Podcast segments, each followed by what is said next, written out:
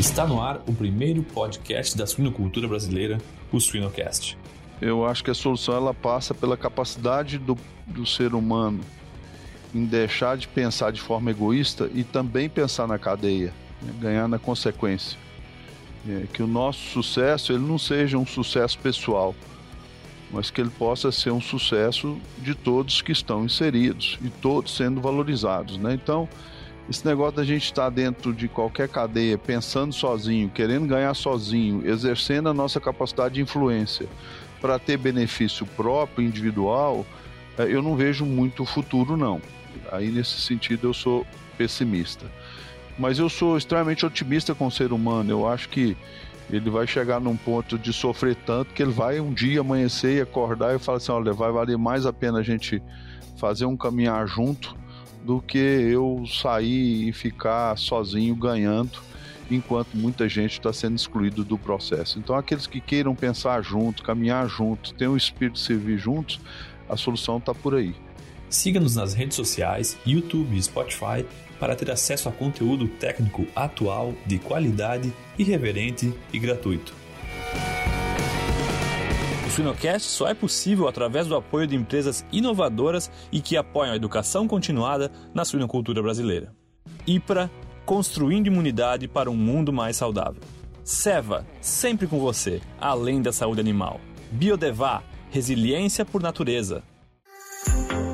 A IPRA é uma empresa farmacêutica multinacional focada na prevenção e no diagnóstico, utilizando a pesquisa e a inovação como base para seus conhecimentos e desenvolvendo produtos com excelência, credibilidade e otimismo. IPRA construindo imunidade para um mundo mais saudável.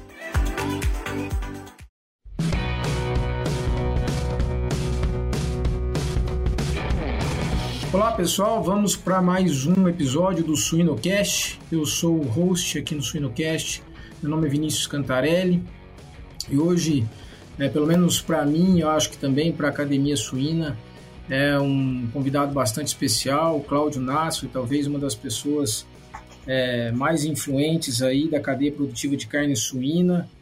Cláudio, muito obrigado. Eu já queria passar a bola para você e você se apresentar. Qual é a tua jornada até aqui na suinocultura?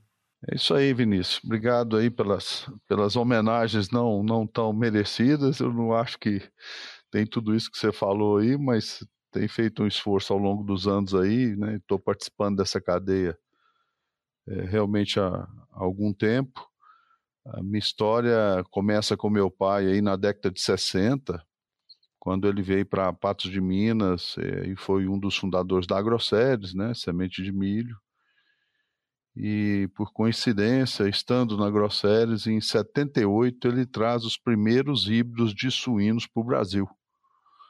Então a gente tem uma história que esses primeiros suínos que vieram aí, né, em 78, na década de 70, também veio pela Agroceres, que naquela época se fundou a Agroceres PIC, então eu estou, na realidade, desde aquela época, né, dos meus 18 anos, é, inserido ne, ne, nessa cadeia suinícola, né, porque eu participei da, das primeiras introduções desses híbridos aí no Brasil, quando eles mandaram um caminhão de fêmeas aqui lá para Perdigão, para o pessoal conhecer. Deu uma dificuldade danada para desembarcar esses animais em Brasília, foi uma confusão tremenda, porque a Sadia estava metralhando os animais aqui, dizendo que estava chegando a perto suína de avião, e, mas enfim, é, aterrizou e, e, lá nessa década começou toda essa, essa grandeza que hoje é o, a suinocultura brasileira, né? Então, eu já faço parte disso há muitos anos, é, acompanhando, estando do lado dele da PIC, estive nos Estados Unidos em 1980, também dentro da PIC, fazendo um estágio é, em Spring Green, Wisconsin. E depois disso, em 94, eu comecei um projeto pessoal, né, que é a, a, a Granja Recanto aqui, onde nós estamos, né, no, no Complexo JK. E de lá para cá, muitas coisas aconteceram. Nós tentamos trazer uma genética para o Brasil que era a Seegers. A Seegers ficou por um tempo, depois é, praticamente saíram do mercado. E a gente continuou como produção de carne mesmo. Né? Tínhamos um desafio enorme que a, a suinocultura na região aqui do Alto Paranaíba estava crescendo demais. A gente estava com, com vendas de animais aí no spot, vendendo para quem quisesse comprar. E de lá para cá a gente teve que é, procurar uma construção diferente no sentido de originar os animais, dar mais estabilidade ao nosso negócio. E de lá para cá nós idealizamos a é a cooperativa de suinocultores aqui de Patos de Minas, é, onde hoje nós temos o frigorífico, vamos até o consumidor final. E isso nos deu mais longevidade quando a gente pensa no negócio. Né? Então a nossa história ela vem ela vem daí de muitos anos, né? O tempo passa, a gente nem percebe que ele passou, mas nós estamos aí há muitos anos inseridos na cadeia. Ô Cláudio, e o início de tudo foi suínos ou foi milho? Porque eu sei que a tua paixão é milho. Claro que é suínos também, mas a tua paixão é milho. Foi o milho primeiro e aí, junto do, do grupo, trouxe a... Não, na realidade, a, a de sementes, né, ela, eu nasci debaixo de um secador de semente de milho. Isso foi em 60 e o milho chegou antes, né? É melhor que a, que a comida chegue antes do, do, do consumidor, né? Então, principalmente dos porcos. É, principalmente dos porcos, né? Então, é, em 60, como eu disse, começou o projeto da Grossedes, eu fui para a faculdade em 79, em Viçosa, é, me formei em Viçosa em 83, 84 eu já estava aqui trabalhando, arrendando terras, e, e 1990, eu assumi uma empresa de sementes que era da família. Meu pai já tinha deixado a Grosseries em 82 e ele montou um negócio de sementes para ele. Aliás, esse negócio de semente foi montado em 73, onde ele trabalhava com semente de milho e soja, começado com soja, semente de milho, não, perdão, semente de arroz e semente de soja. E na década de 80 ele entrou também, através de um projeto da Embrapa, de milhos intervarietais, a gente também veio para o mercado de milho, é, disponibilizando é, milho híbrido para o mercado, oriundo da genética Embrapa. E em 1990, eu já estava aqui há seis anos, é, eu assumi essa empresa da, da família. Na época, essa empresa vendia 40 mil saquinhos.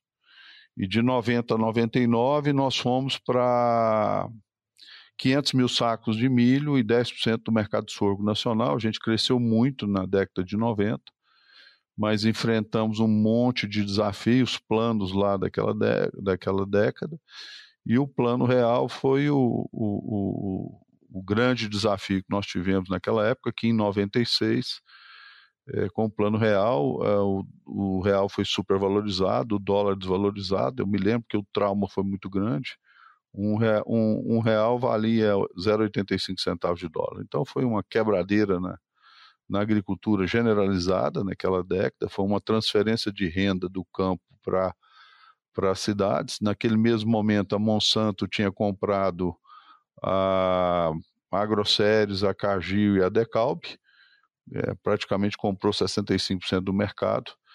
E nós ficamos aí é, pulando para tentar sobreviver naquela época, que o negócio estava muito difícil para as empresas de sementes. Nós, você ter uma ideia, naquela época nós perdemos 50% do nosso faturamento. Nós não recebemos, o produtor não conseguiu pagar. E eu visitei muitos produtores lá e foi muito interessante, porque o cara, Cláudio, e produtores que sempre pagaram em dia, Cláudio, sobrou o sofá, o fogão e os meninos. Eu falei, não, tem mais essa duplicata aqui, né? rasgue, vamos começar de novo. E na realidade, a agricultura em 96, 97 começou a nascer de novo, porque foi uma quebradeira geral. E aí a gente foi até 99, quando a gente já estava sem condição de mexer mesmo, muito aperto financeiro, mas a gente vendeu essa empresa em 99. E aí em 94 eu já tinha começado o projeto Suínos, né? A primeira granja aqui na Recanto. E foi, a coisa andou, a Sigers entrou, ele já tinha entrado no Brasil, eu toquei o programa por um tempo e eles abandonaram o projeto na Bélgica, houve uma falência lá e a gente não pôde dar continuidade aqui. Fato é que entre 99 e 2005 nós voltamos para o mercado de semente de milho, que como você falou, o nosso negócio é milho mas ao mesmo tempo preocupando em dar uma estabelecer uma cadeia sustentável para o negócio de suíno, já que eu não tinha mais genética, não estava no mercado de genética, a gente precisava de enxergar um, um rumo mais longevo para a questão da, do nosso negócio de suinocultura. Mas em 2005 eu voltei para o milho, construímos de novo uma empresa com biotecnologia, com parcerias com Monsanto. Isso foi até 2012 que, de novo, a gente vendeu a empresa. Né? Eu costumo dizer que empresa no Brasil que dá errado quebra, mas a empresa que dá certo também quebra. Porque se ela dá certo, ela vai demandar capital e o nosso capital é no Brasil é totalmente não condiz com a realidade necessária para um desenvolvimento e um crescimento. Então, dos dois jeitos, a empresa é, entra em dificuldade. É muito difícil a gente conseguir né, gerenciar essa necessidade de capex quando você está crescendo, com a demanda de capital que vem junto e as taxas de juros são, é, são muito difíceis da gente conseguir. E aí vendemos essa empresa e, e, e aí o nosso negócio de semente milho a partir de 2015, foi quando eu encerrei essa venda, nós já começamos de novo com um programa de melhoramento genético de milho, e já estamos aí agora de novo lançando produtos no mercado. É, então, essa, essa é a nossa história com a semente de milho, né? E, a, como eu disse na, na sua pergunta anterior, a Suinco, é, para mim foi um, um, um, grande feito, uma grande, um, um, grande trabalho que nós fizemos aqui hoje e um trabalho que eu considero de sucesso, onde eu não preciso me preocupar com os nossos animais, porque a pior coisa quando você entra em qualquer crise é você não, não é nem ter preço, é não ter aonde desovar os seus animais. Né? Então a Swing foi um projeto é, muito bacana, é, e aí nasce a partir de 2017, né, o Complexo JK aqui, que é uma ideia que a gente desenvolveu no sentido de construir economicamente, é, de forma capitalista, mas é, um jeito novo de caminhar dentro do mercado. Né? Então nasce o Complexo JK. Dentro do Complexo JK nós temos é, é, esse negócio que eu já disse de melhoramento de genética de milho, é uma empresa que ela hoje desenvolve genética e híbridos de milho tanto para licenciar como a gente volta para o mercado também no próximo ano, disponibilizando híbridos de milho. Por outro lado, a gente olhando os desafios que a gente enfrenta né, na agricultura, na questão de gestão, a gente trouxe uma empresa que chama Alma Tecnologia. A Alma Tecnologia é uma empresa é, que ela vem é, desenvolver né, soluções de gestão para o agro dentro da plataforma SAP, é uma, uma plataforma extremamente robusta, mas eles trouxeram um sistema novo, né, o Business One, que te permite é, é, trazer soluções dentro da plataforma que vêm realmente ao encontro às nossas necessidades. Hoje nós rodamos todos os nossos processos aqui dentro da plataforma SAP e nós temos 45 meninos desenvolvendo soluções. Também é, investimos é, na, nos biológicos, né, nos bioinseticidas, biofungicidas, e hoje nós temos a NOA, que é uma empresa de produtos biológicos, né, trazendo soluções, reequilíbrio para o sistema, pensando também na longevidade e na necessidade da gente pensar nas próximas gerações, e para isso a gente precisa de reequilibrar o solo, reequilibrar o sistema, né? Então a NOA vem para atender isso e a gente também amadureceu um projeto que eu já venho desde 2004, que é o projeto de geração de energia elétrica através dos, dos dejetos suínos. Né? Então a gente desenvolveu pesquisa aí ao longo desses praticamente 20 anos, é, onde a gente conseguiu né, transformar esses dejetos numa uma solução fantástica, e hoje a gente é totalmente independente de energia elétrica aqui na fazenda, nós somos autossustentáveis, isso aí tudo dos dejetos suínos, e a gente também ousou a desenvolver uma tecnologia aqui dentro da fazenda, onde hoje a gente desenvolve né, o nosso gás metano para consumo veicular. Então hoje a gente já tem na fazenda, a gente já consegue vislumbrar uh, a nossa autossuficiência também em combustível veicular através do biometano. Né? Enfim, e ainda nós temos os dejetos que sobram do biodigestor, essa coisa toda, que a gente tem um pátio de compostagem, a gente tem o aproveitamento da fase líquida, né, desse, desses dejetos também, a gente vai para pivô, produção de massa, produção de silagem, enfim, nós temos uma estrutura é, totalmente integrada dentro de uma economia circular. Você ter uma ideia, a energia ainda sobra, a gente consegue vender. Né? Hoje aqui no complexo nós somos 1.100 funcionários aí e a gente consegue ainda repassar um pouco desse benefício para eles de energia que sobra.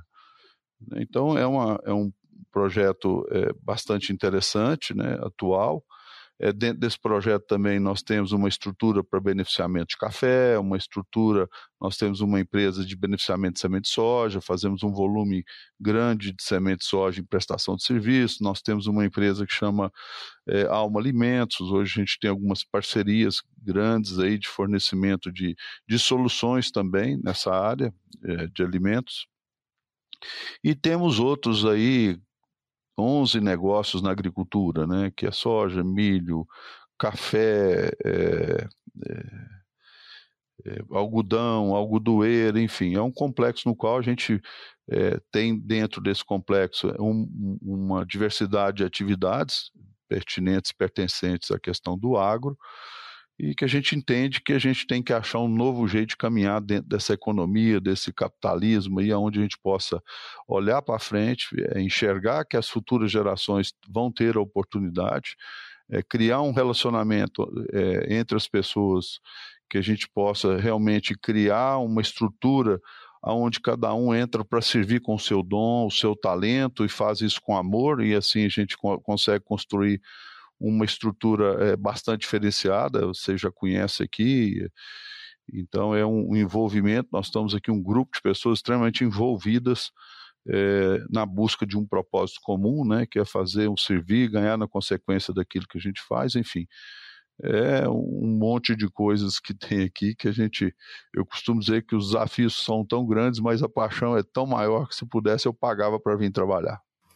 Ô Cláudio, Nesse contexto, né, para quem te conhece, conhece a tua jornada e o projeto, todo esse complexo, né, e, e veio a somar com o complexo JK, entende muito o que, que é a importância de um propósito, né, é, e, que, e que norteia a visão. Dentro disso, né, são vários negócios, mas vamos começar a nos limitar um pouco aqui à suinocultura. Dentro disso, Tá? Desde a história tua ali no início, quando vieram os primeiros suínos, quando você teve oportunidades de ter o próprio negócio, até de genética, mas de lá para cá, né, e principalmente hoje, qual que é a tua visão sobre a cadeia produtiva de carne suína? Como que você enxerga? Porque eu sei que a tua mente realmente é diferente e realmente nos chama a atenção, né? É, não é você reforça a questão do capitalismo que é importante obviamente nós precisamos de é, é um pilar da sustentabilidade, mas que, como que você enxerga? O que está na cabeça do Cláudio Nasser a cadeia produtiva de suínos?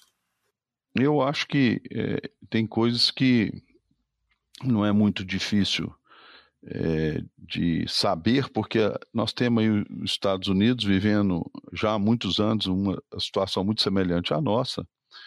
Então eu vivi algumas experiências nos Estados Unidos que e aí é onde é, eu questiono muito a questão do capitalismo, que a gente tem que reinventar esse capitalismo, né? É, eu acho que é a melhor metodologia, mas ele tem que ser reinventado, porque na realidade quando você olha, quando eu olhava a cadeia nos Estados Unidos e estou vendo a mesma coisa aqui, a gente vem passando por crises sucessivas, anos após anos, né?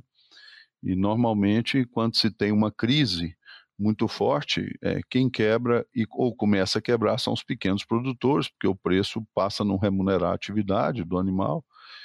E aí, quando tem a quebradeira, muitos saem do mercado, e, mas, e aí o preço volta a subir, porque falta produto, mas o preço volta a subir é, em consequência de muitos que saíram da atividade. E aí a, as crises elas são sucessivas, vem outra crise, aí começa a quebrar os médios, vem outra crise e a pessoa para sobreviver entra nessa economia de escala louca, né? Mas em contrapartida, é, o preço, se você não tem aumento de consumo, é, você acaba criando uma crise dentro do processo, porque se você está aumentando produção, aumentando produção de forma a não estar conectado com o seu consumidor, uma hora esse negócio vai descasar, né? Em 96, se não me engano, um ano, se eu não estiver errado, os Estados Unidos teve uma crise eh, fortíssima, né? onde não tinha frigorífico para bater, não tinha câmara fria para armazenar, então o pessoal teve que. E aí, um olhando para o outro para ver quem quer quebrar agora, e só tinha gigante no negócio: 40 mil matrizes, 50 mil matrizes, e aí a solução foi abrir trincheira, matar os animais e jogar, né, jogar para bater, porque não tinha jeito de continuar aquilo, jogar tudo fora. E aí foi uma crise muito difícil, porque aquela crise que vinha excluindo o pequeno e o médio ao longo dos anos, bateu no grande agora, e muita gente grande aí ficou em dificuldade, inclusive com situações extremas, de suicídio, essa coisa toda. Então, na realidade, a grande lição que fica é que toda produção ela faz muito sentido, desde que você a tenha para servir alguém.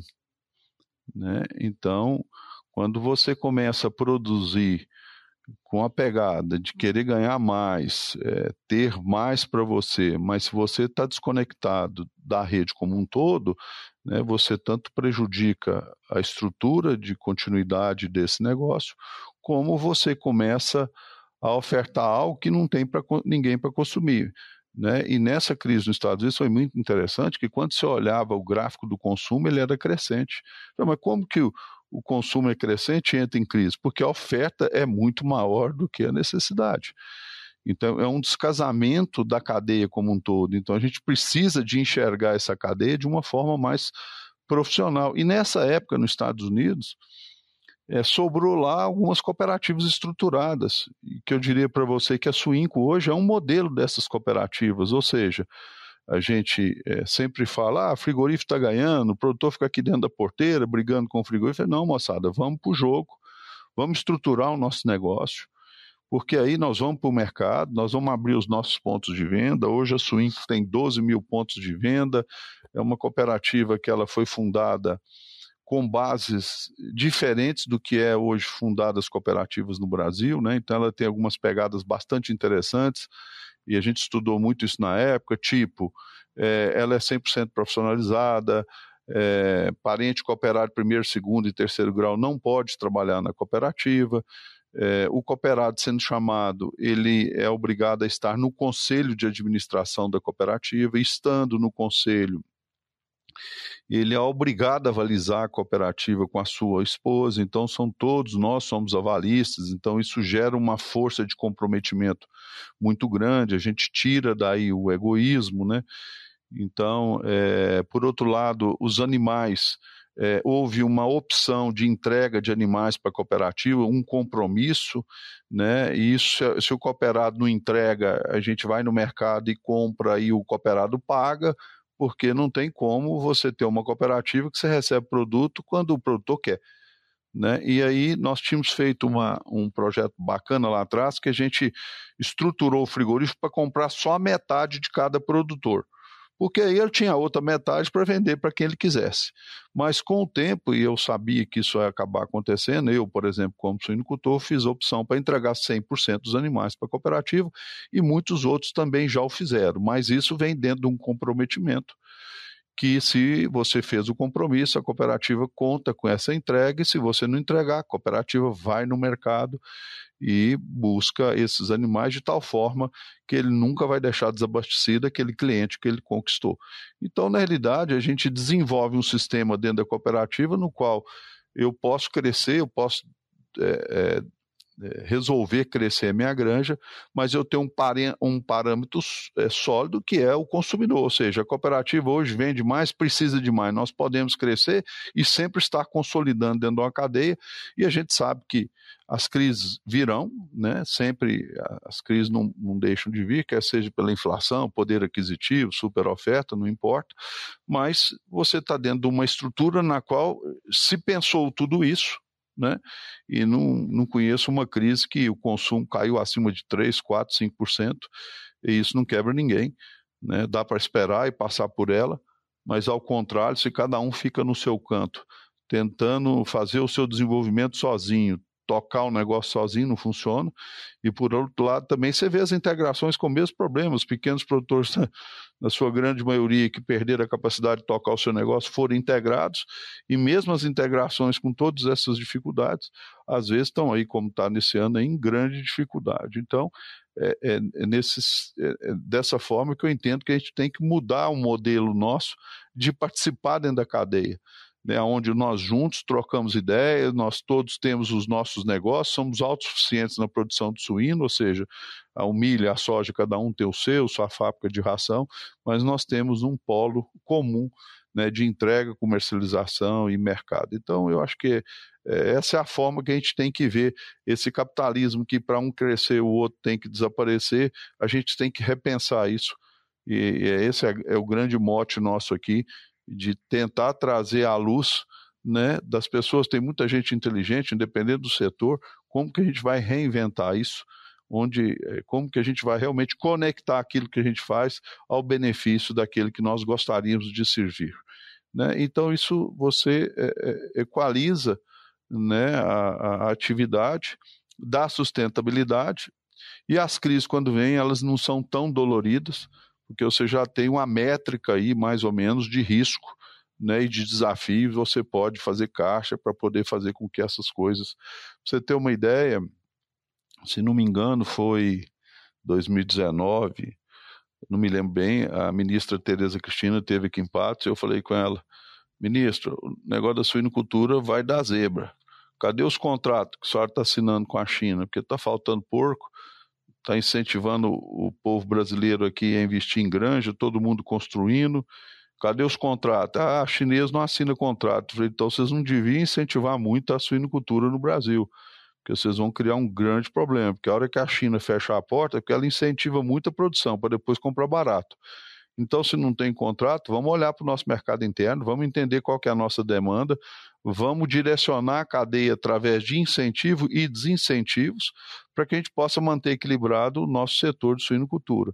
Ah, mas nós temos responsabilidade com o mundo, nós temos que fornecer é, alimentos para o mundo, o Brasil é um grande fornecedor, concordo plenamente. Mas se nós somos tão importantes, que venham os contratos de longo prazo, 10 anos e 15 anos. Se não tem contrato, nós vamos virar, é, no nosso linguajar aqui, boi de piranha. Né? Ou seja, uma bela hora e a gente sabe como é que funciona esse, esses negócios, né? Muita oferta, um só comprador, poucos compradores, e aí a gente vai preço para baixo, que o nosso mercado não vai absorver todo esse crescimento, até porque ainda nós não estruturamos a questão do consumo no Brasil, a capacidade de consumir do brasileiro, nós temos muito o que fazer aqui dentro. Então, é, é, é dentro desse contexto que eu entendo que a gente tem que repensar a nossa economia, a nossa forma de caminhar.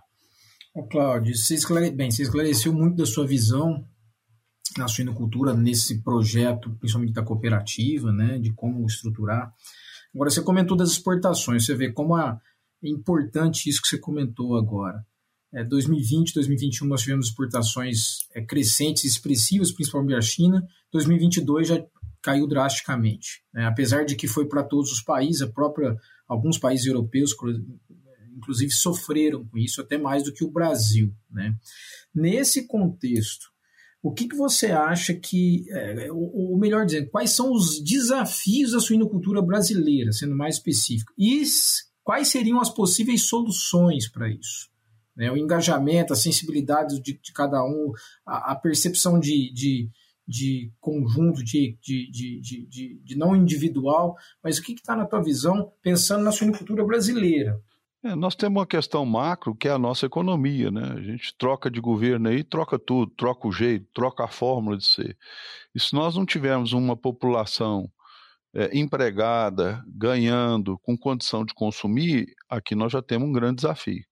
A política econômica nossa, ela, ela vai mudando à mercê de quem entra e quem sai. Nós não, não, eu não consigo entender e enxergar no Brasil ao longo desses anos todos uma visão de longo prazo no sentido de um plano diretor econômico no qual a gente contempla a nossa parte de produção, que é muito robusta, e por outro lado entendendo a nossa a capacidade do nosso povo de consumir, de melhorar a renda. Né? Mas para isso nós temos que ter é, continuidade dos nossos programas, oportunidades para todo mundo, né? Porque as exportações, é, eu acho que o Brasil é o grande celeiro do mundo. Bom, mas é o grande celeiro do mundo, todo mundo precisa do Brasil, mas ninguém quer assinar contrato Então, bom, então vamos olhar para dentro de casa, vamos entender isso, e não adianta a gente ficar produzindo excedentes de produção para ficar à mercê do preço externo. Porque se não tem a crise lá da suinicultura na China, é, e, e, foi o que eu disse para ela, eu acho que o governo até com ela, ela conseguiu fazer muita coisa, que a gente aumentou a exportação para outros países, né? a gente deu visibilidade, mas enfim, não foi o suficiente para manter a cadeia. Nós também há dois anos, né? praticamente dois anos difíceis pagando para trabalhar, porque o único jeito de consertar seria aumentar o consumo interno ou quebrar um monte de gente. Então vai de novo, vai quebrar um monte de gente para poder re, re, reconstruir a, a cadeia, mas isso é muito doloroso quando isso não é pensado no longo prazo. Porque, na realidade, isso não está acontecendo agora, isso vem acontecendo ao longo dos anos que eu conheço a suinocultura. Então não mudou nada. E quando você olha as outras cadeias do mercado, as, as, outras cadeias do nosso negócio, aqui no Brasil é a mesma coisa. É uma cadeia que ela não sustenta, porque nós temos que enxergar, acima de qualquer coisa, o poder aquisitivo do povo aumentando. Nós temos aí brasileiros passando fome, nós temos brasileiros que poderiam estar consumindo mais, nós temos uma oportunidade de mercado interna como poucos países têm, e nós ficamos lá focados em mercado externo, que não deixa de ser importante, repito, mas que eu não consigo enxergar contrato.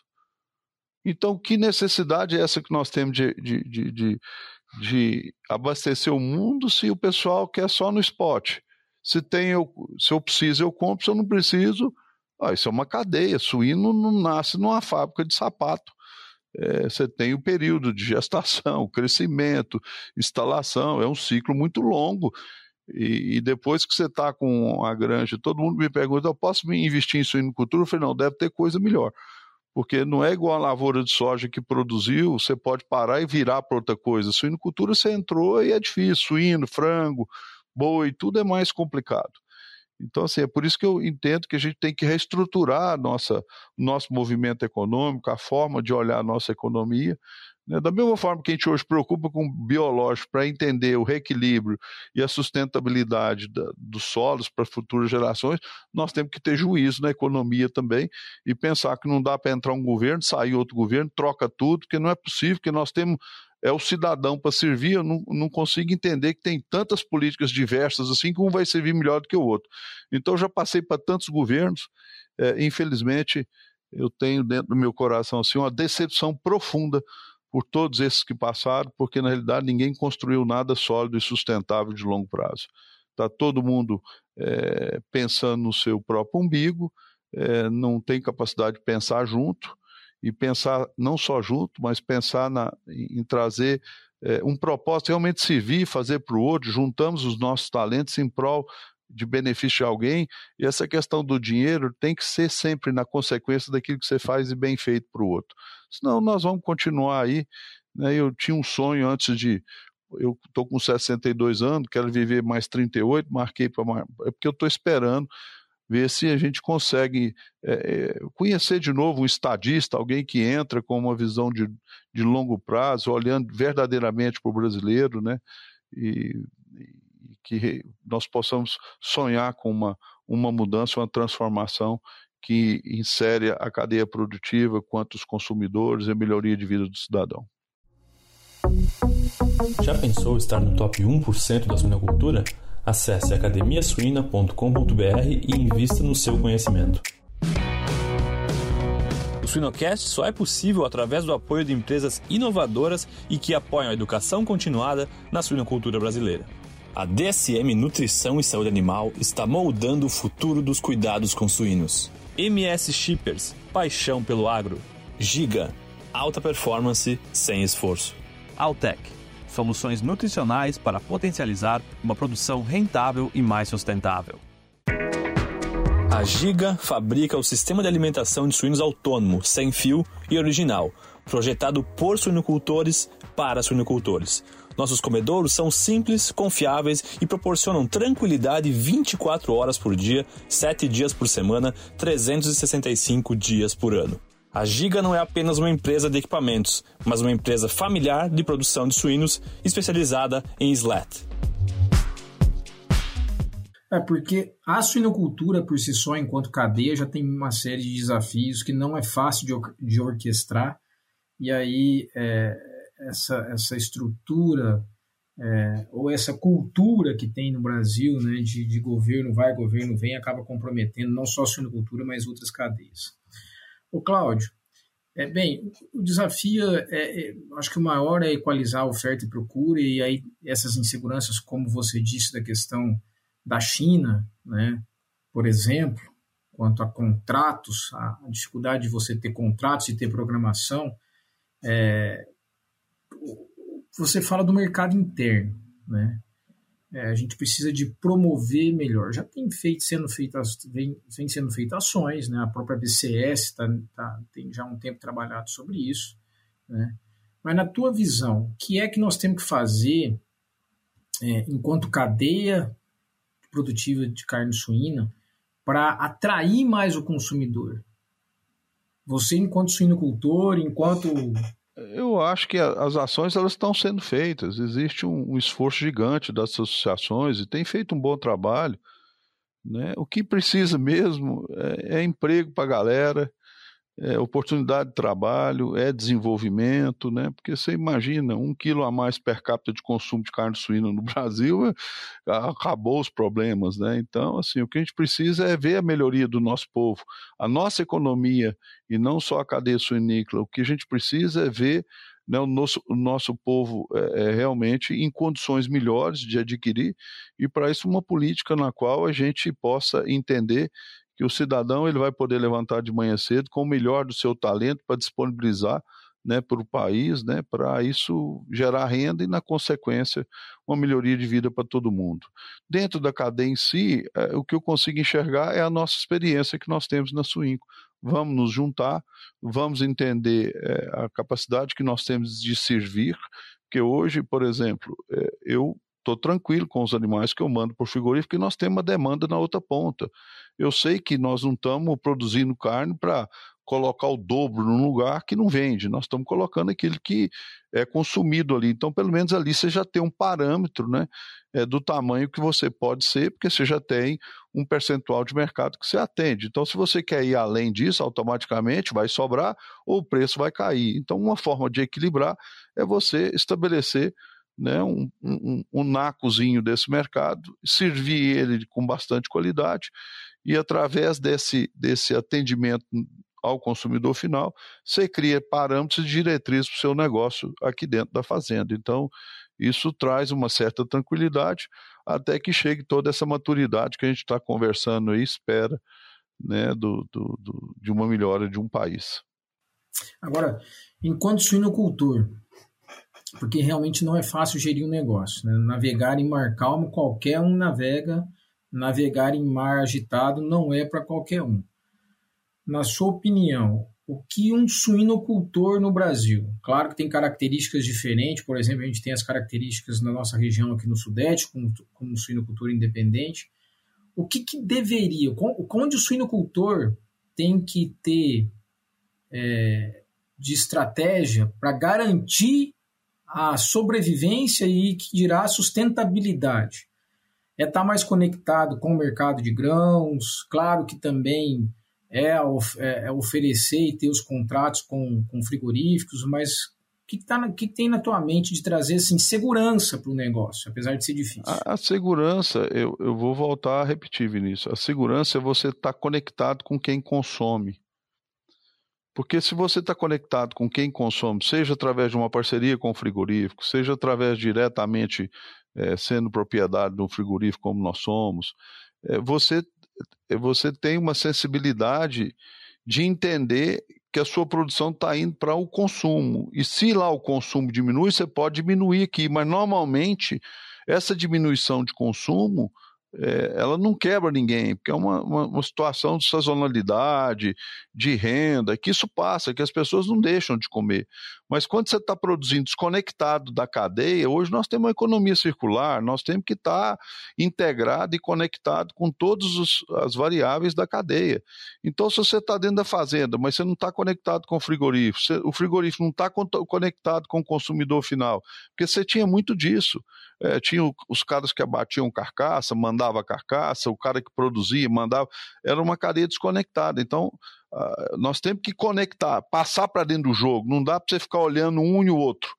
É, um olhando, tentando tirar para amenizar a dor dele, né? Tira de um para amenizar a dor do outro. Não, nós temos que vir para dentro do processo de uma forma proativa, verdadeira, e participar da cadeia como um todo, porque você vai ter a sensibilidade de caminhar dentro do negócio de forma sustentável, porque você tem todos os parâmetros para tomar a, decisão. Dentro da porteira, é, aquilo que nós fizemos aqui, é, tirar o máximo das oportunidades. Então, hoje, os dejetos geram energia, gera combustível, gera composto, que gera composto que vai para o café, ou seja, você tira o máximo né, e resolvendo os problemas ambientais, ainda você tira o máximo, você vai para dentro da granja, você melhora os índices produtivos, você, você, você toma todas as medidas é, necessárias para ter os melhores índices de produtividade, resultado.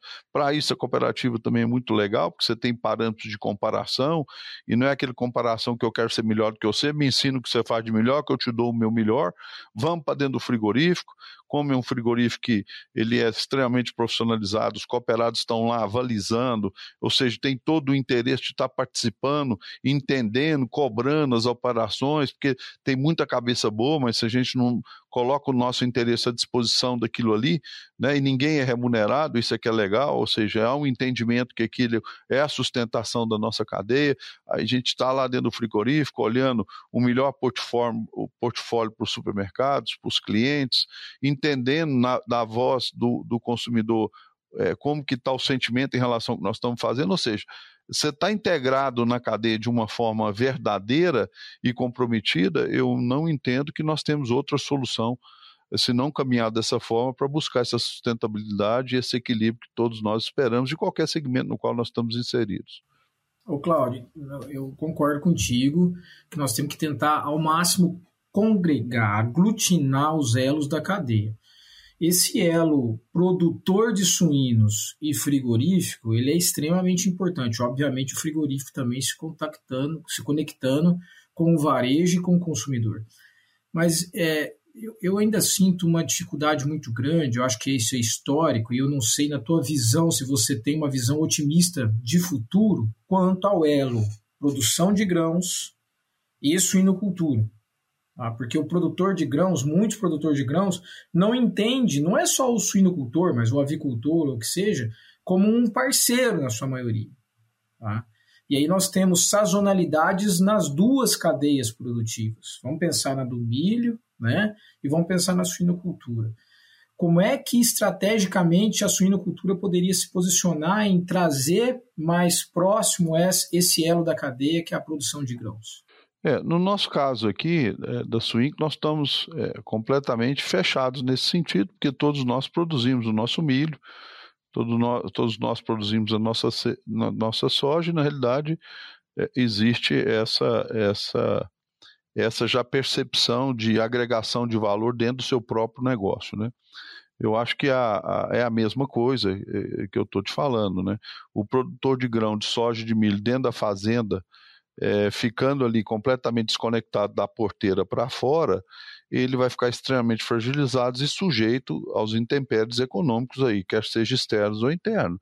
Então, eu não consigo. Isso no Brasil ainda é uma cultura muito difícil, né? mas é, ele poderia, o suinicultor, da mesma forma, é, pactuar com o suinocultor os volumes, acertar preço futuro, entender que o preço médio faz muito mais sentido que um preço muito alto ou um preço muito baixo. É uma maturidade que precisa se adquirir dentro das cadeias, porque se a gente não é, se integrar de alguma forma, quer seja como sócio, quer seja na forma que nós fizemos na cooperativa, mas no mínimo sermos parceiros, para dizer, olha, eu preciso de milho, nós temos uma régua aqui, você tem uma régua de custo, uma régua de, de, o produtor tem uma régua que ele precisa sobreviver e o suinicultor tem uma régua do outro lado.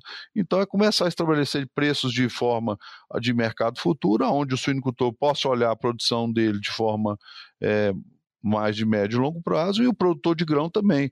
Só que a gente, a, a cultura do brasileiro é tirar o máximo que pode, né? Ah, eu quero vender o milho mais caro possível, beleza, mas aí o suinocultor está quebrando.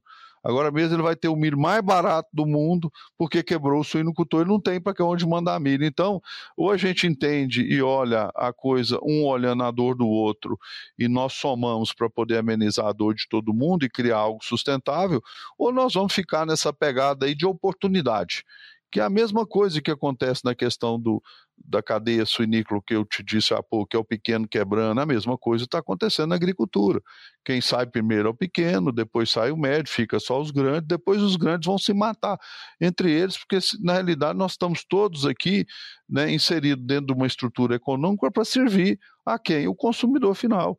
Então vamos nos juntar da melhor maneira possível, dentro da melhor parcimônia, para que a gente possa dar sustentabilidade e longevidade aos nossos projetos é, de produção independente de onde você está na ponta da cadeia. Sim, não, mas no teu caso, é claro que a, a, a, a Alma Suínos é, conseguiu fazer de uma forma, você conseguiu fazer de uma forma com a cooperativa uma segurança, produzindo os grãos, trazendo segurança, e mais do que isso, transformou um negócio, transformou numa economia circular, que isso traz sustentabilidade, traz competitividade. Mas na grande maioria dos produtores, principalmente produtores independentes, isso não é realidade. Né? E você disse uma coisa aí bem importante, ou seja, também a cadeia produtiva, por exemplo, de quem planta milho e soja, os produtores também vivem essa mesma dor, né? É, Vinícius, aí, você assim, tem uma ideia, nós estamos entrando numa, numa dificuldade financeira tremenda no mercado de soja agora. O pessoal está falando em soja aí 120, 125, né? Então, assim, é, vai outra quebradeira, porque é uma produção desconectada dos contratos na outra ponta. Você vai produzir, ninguém travou soja. Fica todo mundo querendo o melhor dos mundos na última hora. Então, assim, é esse negócio de pensar. Você está inserido na, numa cadeia né, de economia circular, quer você queira ou não, existe as pontas, e você quer estar dentro dessa cadeia pensando sozinho é, é, é tipo se você estiver dentro de uma loteria. Você está dentro da cadeia jogando. Eu vou ganhar se tiver falta e vou perder se estiver sobrando. Então, é isso que eu estou vendo na nossa economia, assim. É, e vai me desculpar quem está nos ouvindo, é uma baita de uma burrice. Né? Então, a gente continua do mesmo jeito, né? A gente vai excluindo os pequenos dentro da estrutura, os médios vão e os grandes vão, porque na realidade, mais uma hora vai chegar no grande e a coisa vai pegar. Então, assim, eu entendo que a gente é, tem inteligência de sobra para repensar o nosso modelo, né? É, você está aí fortalecendo a questão da suinicultura. Eu, por exemplo, quando nós fomos montar a suinca aqui, eu saí de grande grande, quase pedindo, pelo amor de Deus, para os companheiros, vão juntar, vão produzir junto. O Cheio virava, ah, mas o que, que eu vou ganhar com esse trade dessa cooperativa? Eu falei, cara, você não vai ganhar nada, mas a cadeia vai ganhar muito que nós vamos criar uma coisa sustentável, nós vamos criar uma coisa com uma possibilidade de sustentabilidade gigante para os nossos negócios, e nós vamos poder ver as futuras, nosso negócio atendendo as futuras gerações também.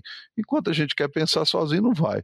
Quando você fala que tem muitos produtores independentes, é, falta muito né, é, da capacidade também de se juntar. O modelo está aqui, é só copiar não tem muita dificuldade, né? É só montar outras cooperativas ou já sugeri muitas muitas pessoas agora que o negócio está indo bem, todo mundo ah, eu quero participar, eu quero entrar, eu falei, não monta outra, pega o nosso modelo, copia aqui o que nós fizemos.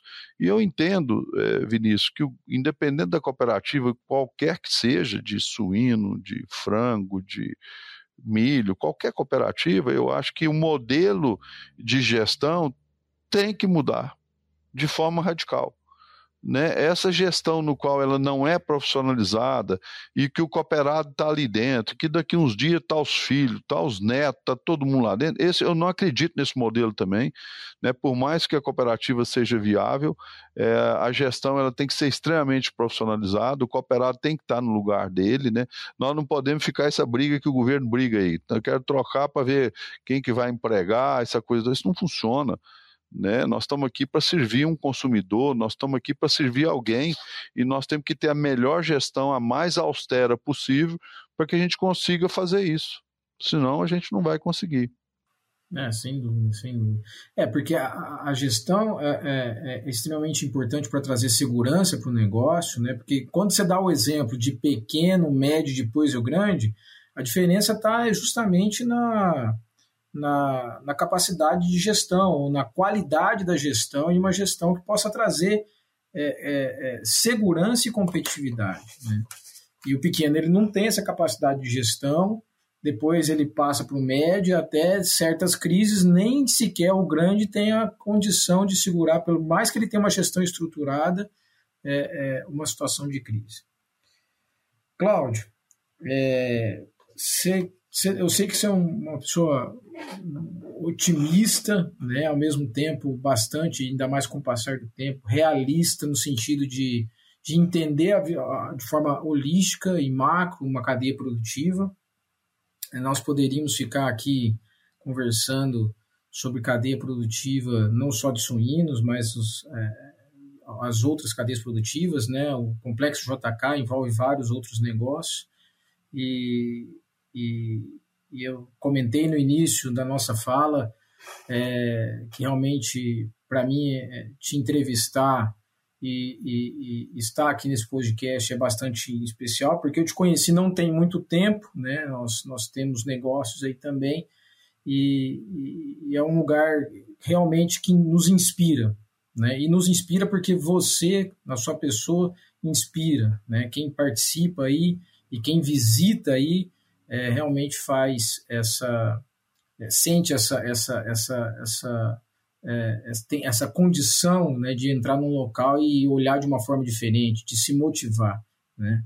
É por isso que eu te fiz a pergunta inicial sobre tua visão, né? É, e, e, enxergar para o futuro.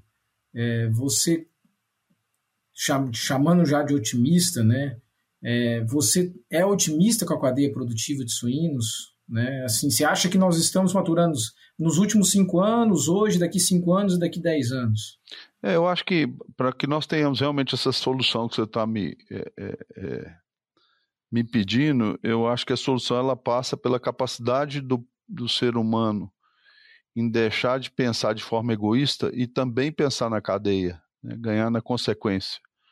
É, que o nosso sucesso ele não seja um sucesso pessoal, mas que ele possa ser um sucesso de todos que estão inseridos e todos sendo valorizados. Né? Então, esse negócio da gente estar dentro de qualquer cadeia, pensando sozinho, querendo ganhar sozinho, exercendo a nossa capacidade de influência para ter benefício próprio, individual, eh, eu não vejo muito futuro, não. Aí, nesse sentido, eu sou pessimista. Mas eu sou extremamente otimista com o ser humano. Eu acho que ele vai chegar num ponto de sofrer tanto que ele vai um dia amanhecer e acordar e falar assim: olha, vai valer mais a pena a gente fazer um caminhar junto do que eu sair e ficar sozinho ganhando, enquanto muita gente está sendo excluído do processo. Então, aqueles que queiram pensar junto, caminhar junto, ter o espírito de servir juntos, a solução está por aí. Agora, enquanto a gente quer ganhar sozinho e usar de esperteza, de poder econômico e de influência para poder sobressair dentro de uma cadeia, provavelmente a gente vai continuar é, da forma que está aí, né? Muita muito crescimento, muita pujança. O Brasil é um país de recursos ilimitados, oportunidade para todo mundo, mas nós também temos que ter a sabedoria que a maior evolução é quando a gente se permite juntar através dos nossos talentos. Cada um tem o seu talento. É, o, o, o talento é uma coisa que você disponibiliza e é legal quando você sabe o seu talento, porque você vai, dependendo do que você faça, é, você vai fazer com amor, vai fazer com desprendimento e você sempre vai conseguir chegar a algum atingimento de sonho que você tem, que você tem porque você está é, fazendo o que você gosta. E fazendo o que você gosta é a melhor forma de servir. E nós acreditamos, e nós estamos aqui na, no nosso movimento aqui, é, completamente aberto, você é testemunha disso, para que a gente possa né, angariar pessoas pensando da mesma forma, com o mesmo espírito, porque juntos a gente consegue muito mais. Sozinho a gente vai é, se tornar é, um negócio que não vai funcionar. Excelente, excelente. Inclusive para os nossos ouvintes, eu aproveito aqui, é, e o Cláudio é uma pessoa que motiva isso, nos motiva muito, né? Aí visitar o Complexo JK, todos os negócios, né?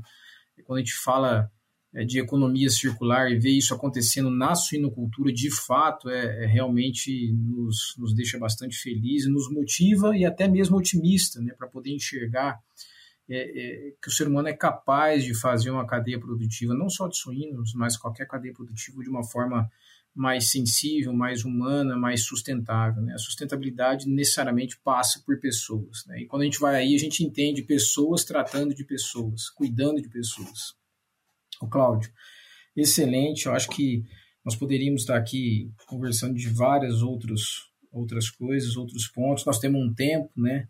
Eu sei que você tem vários compromissos aí também. Eu queria só é, fazer mais duas, duas perguntas mais é, de crivo pessoal, né? É, e dentro do, da tua rotina aí, eu sei que são muitas atividades, são vários negócios, várias pessoas querendo te acessar, te ouvir, te entender e também você na, na, linha de frente aí resolvendo muito problema. Mas é, eu tenho certeza que você, por mais que você já realizou muitas coisas, certamente tem algo aí que pulsa no sentido de, de ainda não conseguir realizar isso. E aí a minha pergunta, minha primeira pergunta de cunho pessoal é: o que você gostaria de fazer que ainda não fez? Eu, eu, eu não, esse negócio do gostaria comigo já é passado, né? O que eu faço, é, na realidade, é, é, tentar trazer as pessoas para um, um pensamento é, é no sentido de reconhecer que nós temos muitas diferenças, né? mas não tornar essas, essas diferenças que nós temos em barreiras, mas sim grandes oportunidades da gente ir para um ponto desconhecido, um novo movimento. Né? Então, eu sou um questionador o tempo todo da forma com a qual nós estamos caminhando. Né, com o país, com os nossos negócios, com a nossa família, a forma que a gente olha a cultura também, a gente tem que repensar o nosso modelo, a gente tem que ousar repensar o nosso modelo. E eu faço dentro do agro, que é o que eu conheço, é onde eu nasci. Eu costumo dizer que eu sou um dos caras que teve muita sorte, porque eu convivi com o Secundino, um cara que em 57 estava trazendo milho híbrido para o Brasil. Convivi com meu pai, que foi um cara que fez 90 anos ontem também, que é um revolucionário, sempre fez. Né, convivi com Alice Paulinelli, com Ney Bittencourt, com Roberto Rodrigues. Eu tive a sorte né, de ter sido, de certa forma, educado por todos eles. Né? É, nós temos aí, na média, 20 anos de diferença, mas é que foram os nossos professores, que eu considero que foram pessoas que sonharam também com um Brasil diferente, um Brasil que faz sentido, né? E oxalá a gente pudesse, com eles em vida ainda, dar um sinal de que nós estamos realmente não só transformando o Brasil nessa grandeza que é em produção de grão, mas também numa humanização né, nas relações para que nós possamos é, perceber que a produção ela é pujante, ela é gigante, também na proporção que as pessoas estão evoluindo, crescendo e aumentando a sua capacidade de servir. Né, servir uns aos outros né, nessa construção e perceber que não adianta nada você ir sozinho, ganhar sozinho, estar é, nós precisamos de uma comunidade toda em desenvolvimento, abrir a porta para que as pessoas possam ter oportunidade de desenvolver. Né? Então, quando você vem para cá, nós estamos aí 1.100 funcionários e, e, e, alegria de poder olhar nos olhos de cada um deles e ver que daqui né, a gente procura fazer ao máximo que eles encontram o melhor deles, ou seja, para que eles para que realmente eles estejam aqui fazendo algo que permeie o talento deles, para que seja leve a atividade diária e que essas conquistas elas vão em encontro de uma estabilidade familiar, de, de sonhos que possam ser realizados, enfim, é, esse é o, é o grande é o grande trabalho nosso do dia a dia. Excelente, Claudio. E, e eu posso dizer que eu estou de prova, né? Porque é, quando quando estou aí e, e, transito contigo aí nas diferentes empresas, seja lá no refeitório, você conhece todos, você conversa com todos, né? A tua liderança realmente é uma liderança servidora, é uma liderança que faz a diferença, que motiva as pessoas. Eu acho que tudo isso que você está dizendo começa necessariamente por você dar esse exemplo, né? Por você trabalhar essa energia de humanização. E, e acho que é por isso que muita coisa também dá certo. Né? Claro que a gestão é importante, é claro que o esforço é importante, mas essa energia realmente faz a diferença. E, mais uma vez, eu não posso dizer que você, realmente é, é motivador trabalhar e estar é, sob sua liderança. Vamos para a última pergunta. Eu sei que hoje você mora aí, você está do teu trabalho, você vai, se você quiser, você vai caminhando, né? É, recentemente você, você foi para a casa do lago aí, né? E do perto do complexo JK. E, e eu queria saber se você tem hobbies. Se tem hobbies, quais são os seus hobbies? Ou hobby, um só. Meu hobby é assim, eu já, meu hobby é muito complicado. É porque eu tenho muito tra... é porque eu tenho muito prazer, né? O pessoal fala assim: "Pô, Claudio, você tem que tirar férias". Você não tira férias, mas como tirar férias? Eu levanto de férias, eu deito de férias. Ah, mas tem muita dor de cabeça aí nos negócios. Pô, eu aprendi uma coisa na minha vida que é muito legal. As pessoas ficam procurando paz, né? Ficam procurando felicidade, né? Ah, quer ser feliz, né? E eu aprendi uma coisa muito bacana, que, que felicidade é uma coisa efêmera, né? vai e vem, mas a paz é uma conquista. A paz é a certeza que o mundo não é esse caminhar belo, sereno, é, que você não tem problema. Todo mundo tem problema, todo mundo tem os seus desafios. Eu olho para os meus desafios e vejo em todos eles a oportunidade de crescer, de me melhorar. Né? Então, eu diria que eu, eu estou em paz. Né? E, e por me sentir assim, e, e, não obstante ter os problemas que todo mundo tem, mas eu tenho a certeza e convicção que todos eles vêm para a gente transpor e é um desafio legal, é isso que motiva a vida da gente. Então, assim, eu falo que o pessoal não tem que tirar férias, eu levanto de férias, eu vou trabalhar de férias, porque realmente eu não tenho essa necessidade de ah, viajar, tirar férias, eu, eu não tenho. Eu acho que isso é um pouco parecido com meu pai, sabe? Porque eu levanto de manhã cedo, faço a minha caminhada, deve ter uns 10 cachorrinhos vira-lata aqui que anda comigo. Então eu olho tudo, eu aprecio tudo, eu consigo ver uma florada, eh, eu consigo sentir o cheiro, eu consigo enxergar e botar atenção naquilo que eu faço com muita qualidade. Isso, de certa forma, me descansa, me amplia e me tira do meu dia a dia. Né? Tudo que você faz com amor e atenção, você desconecta daquilo que as pessoas entendem que é problema.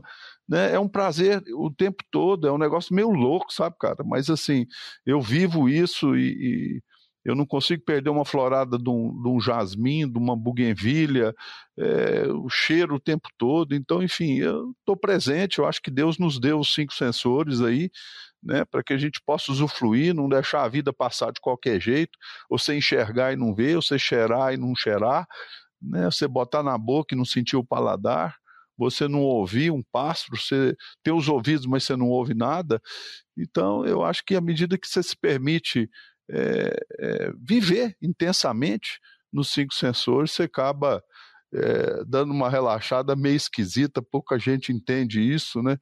Então, assim, é, realmente aonde eu estou é aonde eu estou é, com o meu melhor, dando o meu melhor e pleno, e aonde eu estou é, tranquilo, feliz. Feliz e em paz. Bem, agora talvez os ouvintes vão me entender e você tem que aceitar que eu estaria, então, no começo da entrevista, que eu iria entrevistar uma pessoa muito especial. Porque é, é, tocar vários negócios, ser empreendedor, ter liderança e ao mesmo tempo você numa resposta dessa, seria uma, uma coisa mais lógica, né? Meu hobby é esse, é esse, meu é aquele, meu sonho de futuro é esse e esse. Você trazer é, esse tipo de resposta para nós, né, da sensibilidade humana, da inteligência humana, né, que alguns chamam de sabedoria com o tempo. Eu acho que os nossos ouvintes podem entender mais, né, Cláudio? É, isso é um. É, um, é, um, é, eu, sei, você, eu sei conviver com tanta gente, passar perto das pessoas e não dar um bom dia, não dar um olhar, um olhar enxergando a pessoa na essência, com maior respeito. Então, assim, nós temos oportunidade demais de transformar a vida da gente leve. Né? E eu aqui onde eu estou, eu faço isso é, porque isso, isso é uma coisa, eu não sei, é da minha natureza, isso me permite expandir é, e deixar o eu chego às vezes no final da tarde eu estou morto. Pessoa fala, mas eu estou morto eu chego em casa porque eu dei o meu melhor. E não é um morto de cansaço é um morto de plenitude é um morto de dever cumprido né? Então é, é, é muito legal isso né? É uma experimentação que eu já faço é, não é de hoje já faço isso há muitos anos né? Estar com as pessoas olhar a grandeza que é esse nosso país, as oportunidades nos detalhes, nos mínimos detalhes isso nos descansa, nos amplia e nos dá a certeza de dias melhores. Excelente, Cláudio. É, a minha, é, eu fico pensando, né, como é, nós temos vários líderes que são referências, né, mas que o Brasil, que a nossa suinocultura, né, que o nosso dia a dia possa ter cada vez mais pessoas pensando dessa forma, né, de uma forma humanizada, obviamente viabilizando os negócios, trazendo oportunidades, mas de uma forma humanizada. É, Cláudio, eu queria te agradecer tá, é, por esse tempo seu, por essa mensagem, toda essa mensagem, seja ela técnica, seja ela é, como um ser humano, de transformar vidas, de dar oportunidade de transformar vidas e que esse projeto, esse plano seu, cada vez mais vendendo sonhos, né, sensibilizando outras pessoas nesse sonho, nesse projeto maior, possa acontecer, ecoar e, e, e, que outros, outros projetos, até mesmo na suinocultura, possam ir para essa mesma direção. É, nós estamos aqui, vamos estar sempre à disposição e quem quiser se juntar e aparecer e comungar com a gente, a gente está à disposição, estejam à vontade para entrar em contato. Você vai ter o nosso contato para disponibilizar e a gente está inteiramente à disposição. Excelente. Muito obrigado pela oportunidade, Vinícius. Eu que agradeço.